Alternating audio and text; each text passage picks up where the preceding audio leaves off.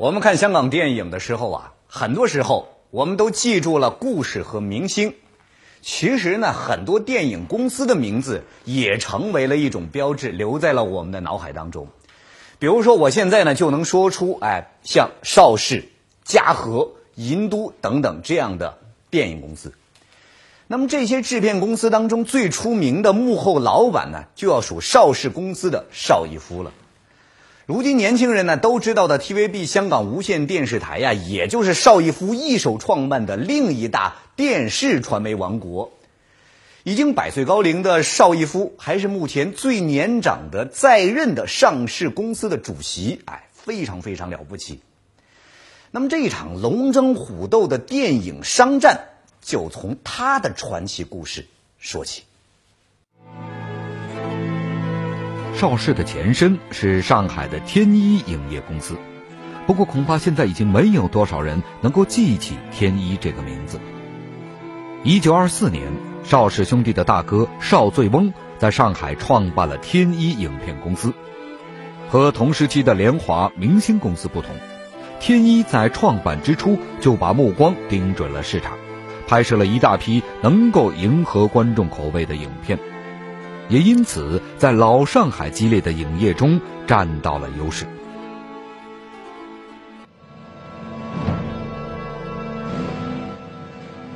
然而，残酷的影业竞争迫使邵氏兄弟南下香港，转战南洋市场。一九二六年，刚从中学毕业的邵逸夫就应三哥邵仁枚之邀，南下新加坡，协助开拓南洋电影市场。从此注定了其一生与电影业的不解之缘。邵逸夫在接受法国媒体访问的时候，也回忆起了这段令他难忘的经历。当时，邵氏兄弟带着一架破旧的无声放映机和天一影片，在举目无亲的南洋乡村巡回放映，并开设游艺场和电影院。他们历经磨难，倍尝艰辛，星马的穷乡僻壤留下了他们的身影。塞翁失马，焉知非福？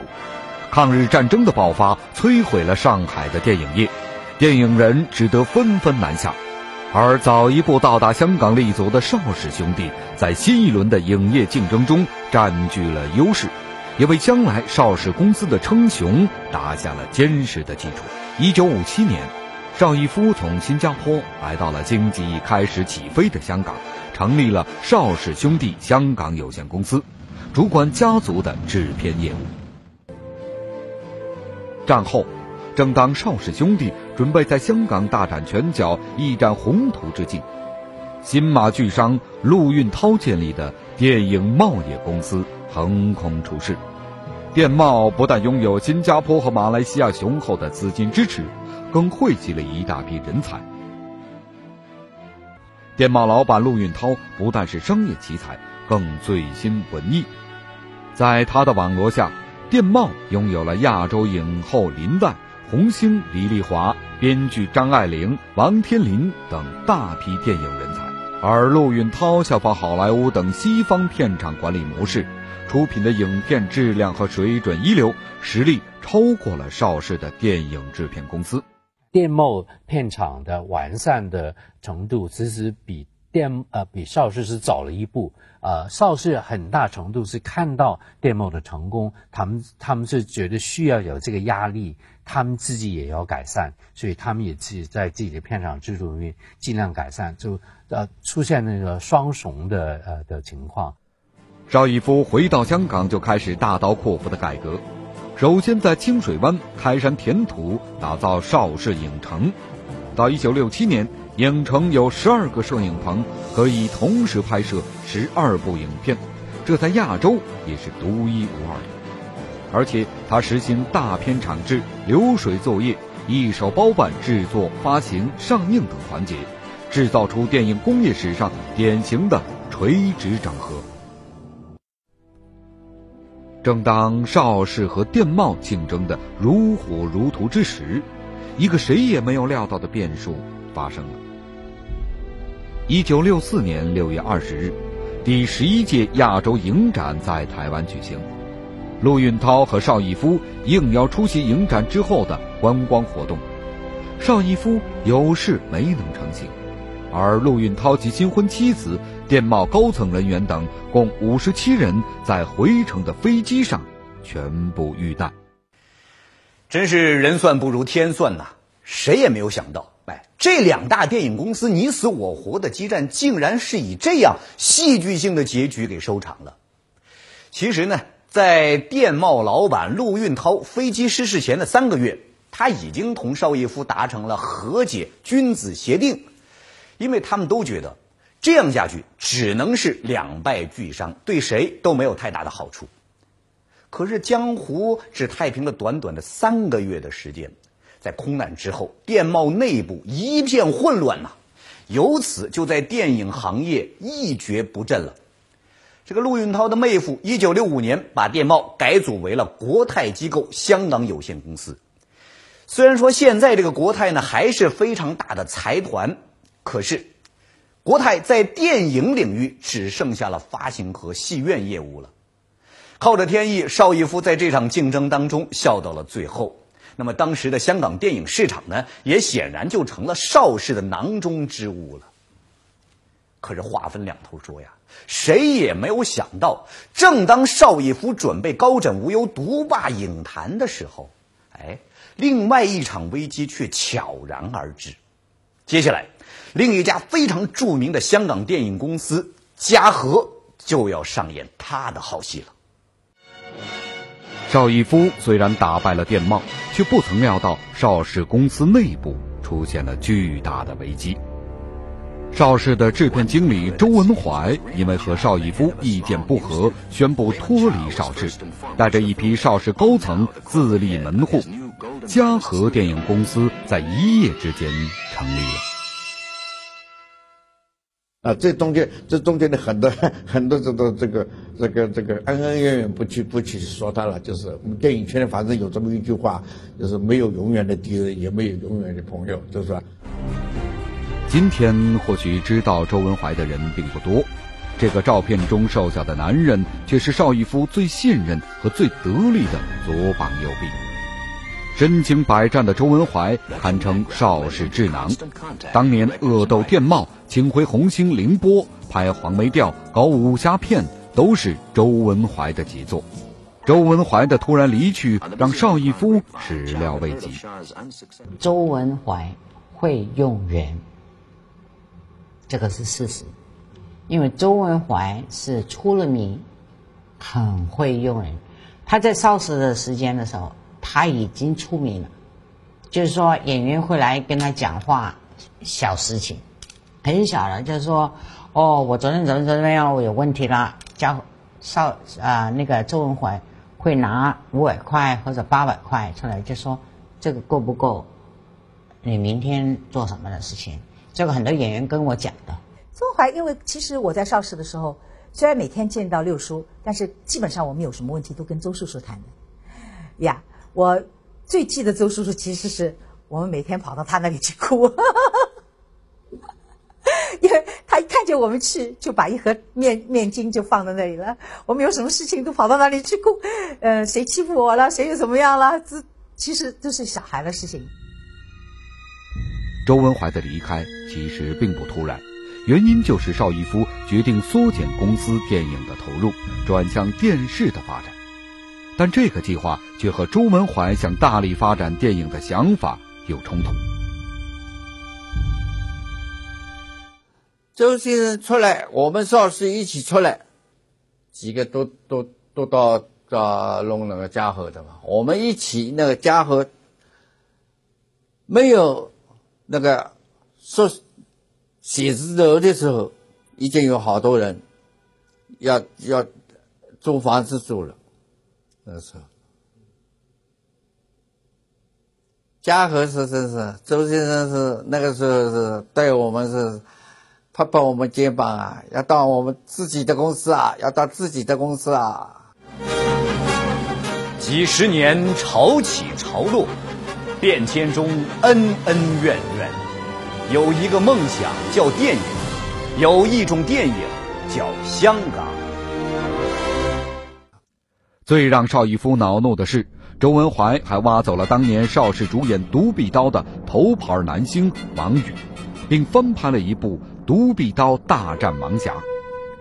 邵氏的武侠片《独臂刀》系列一直是邵氏的金字招牌，也是香港首部票房超过百万的卖座电影。如今，周文怀借壳生蛋，又怎能不让邵逸夫怒发冲冠呢？于是，邵氏控告嘉禾侵犯版权，周文怀又据理力争，从此邵氏和嘉禾两家公司势成水火。一场香港电影业长达数十年的龙争虎斗也拉开了序幕。在最初的惨淡经营之下，嘉禾举步维艰。但是，1971年，功夫巨星李小龙加盟嘉禾，情况发生了逆转。当年，李小龙本想和实力雄厚的邵氏签约，但是邵氏的大片场制度和邵逸夫对李小龙的不重视，让这个国际巨星与邵氏擦身而过。但是周文怀却抓住了机会，用丰厚的条件把李小龙请进了嘉禾。双方合作的第一部电影《唐山大兄》就打破了香港有史以来的票房纪录。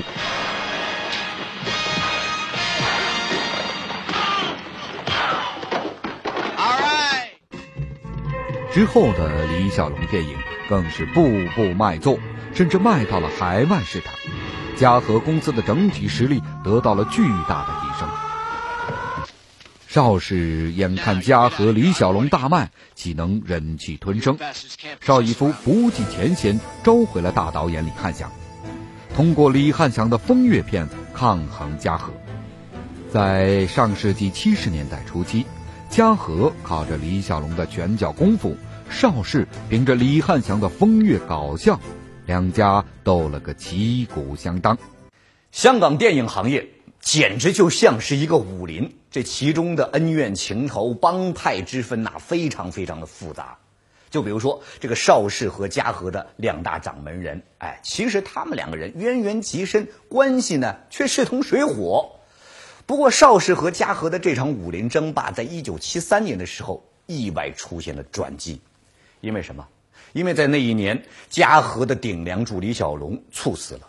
这个邵氏呢，似乎就看到了当年战胜电报的历史又将重演了。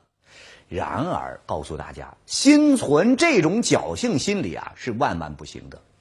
没了李小龙的嘉禾，似乎是前途暗淡了。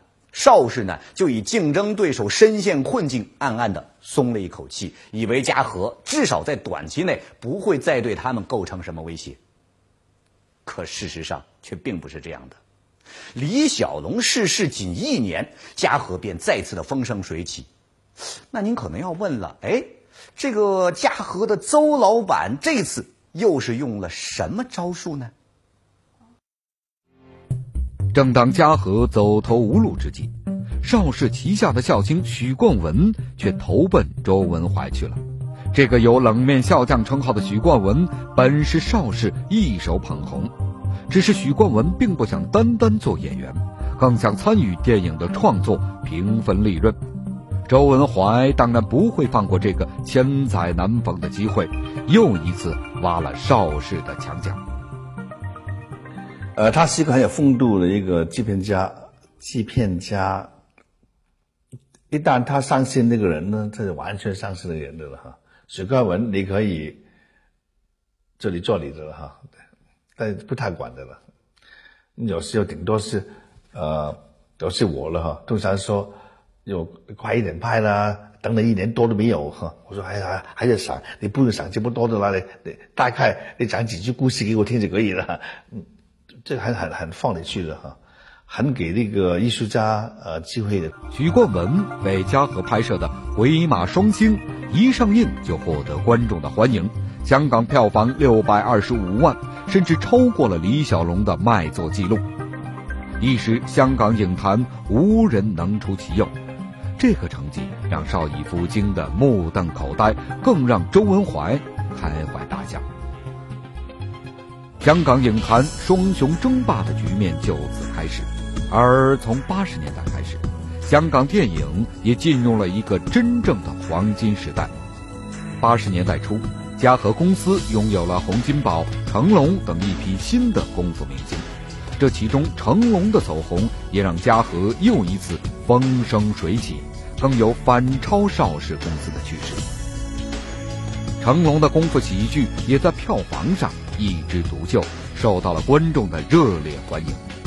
当时便被誉为继李小龙之后的又一功夫巨星。反观邵氏，却并没有针锋相对的推出新人。此时的邵逸夫已经横下一条心，决定放弃打拼多年的电影事业，转而开拓电视业务。香港无线电视的规模越来越大，到了1985年，邵氏基本停止了电影拍摄。就连邵氏的电影院线也一并出租。一九八六年，运转电影胶片的邵氏清水湾片场变成了无线拍摄电视剧的基地。到了一九八七年，邵氏兄弟电影公司正式对外宣布停产。香港电影业最老牌的邵氏电影王国，终于也在激烈的竞争中黯然退场。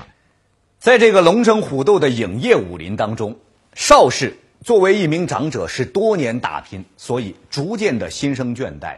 这个邵逸夫啊，就想到了激流勇退，于是呢，他开始着力开发电视台，所以这也才有了今天盛产港剧和明星的 TVB，也就是香港无线电视台。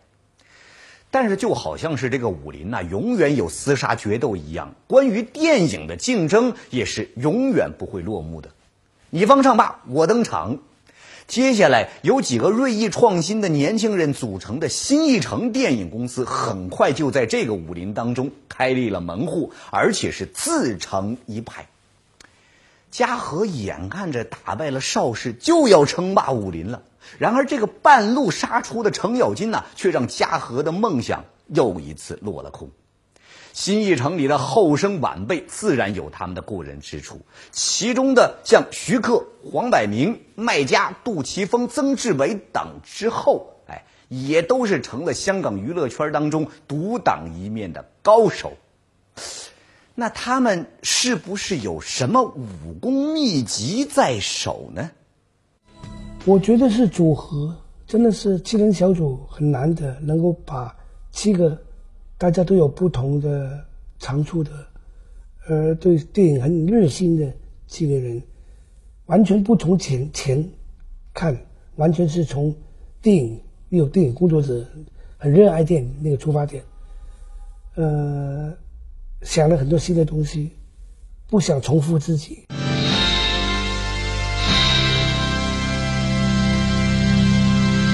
新艺城这个名字。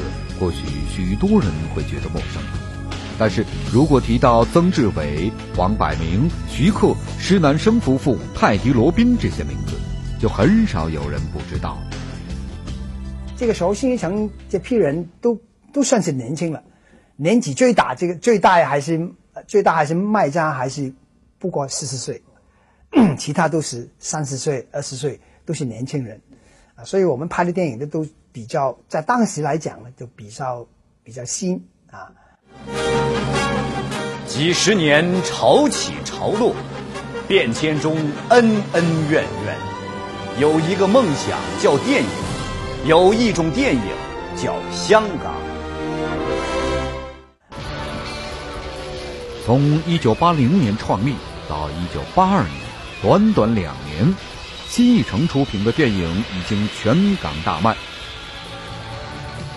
新艺城的异军突起并非偶然，关键在于新艺城拥有一颗强劲的心脏——奋斗房。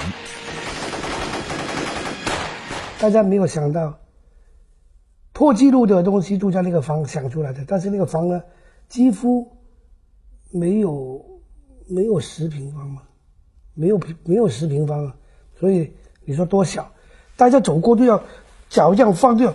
呃，这样走过去会碰到的这样子，但是呢，很多本子都在那边想出来的，所以是奋斗房是有原因的。每天晚上十一点钟开始想东想剧本，早上八点钟分手，每天如此。金逸城所有的电影都是从奋斗房里炮制出来的，可以说每一部都是集合了众人的心血结晶。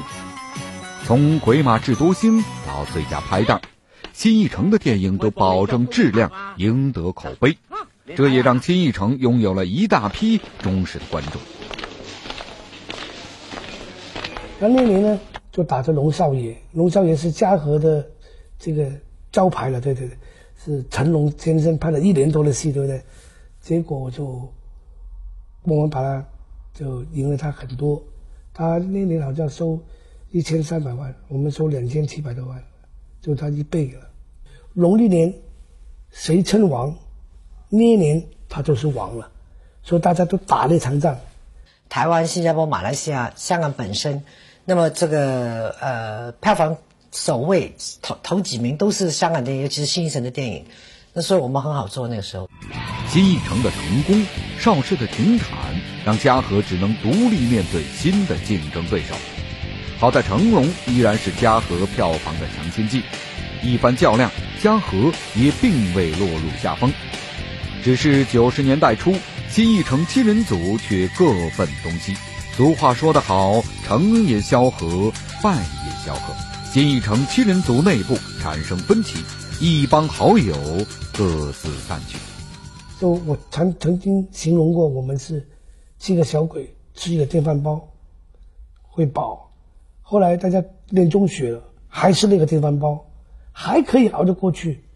念大学了，还是那个电饭煲，那大家可开始觉得一碗饭吃不饱了。那个我是第一个离开的，我曾经同跟卖家讲，我说。我情愿把我那个那碗饭倒回去给大家吃多一口，我出去走一走，看外面能不能够吃两碗饭。如果有多的，我带回来给你们。万一我出去原来粥都没得吃的话，我回来你们会不会给我一碗粥水啊？那个时候大家就那么理解的。武林纷争不会结束，香港影业争霸仍在继续。这种进取拼搏的商业精神啊，正是香港电影不息生命力的根源。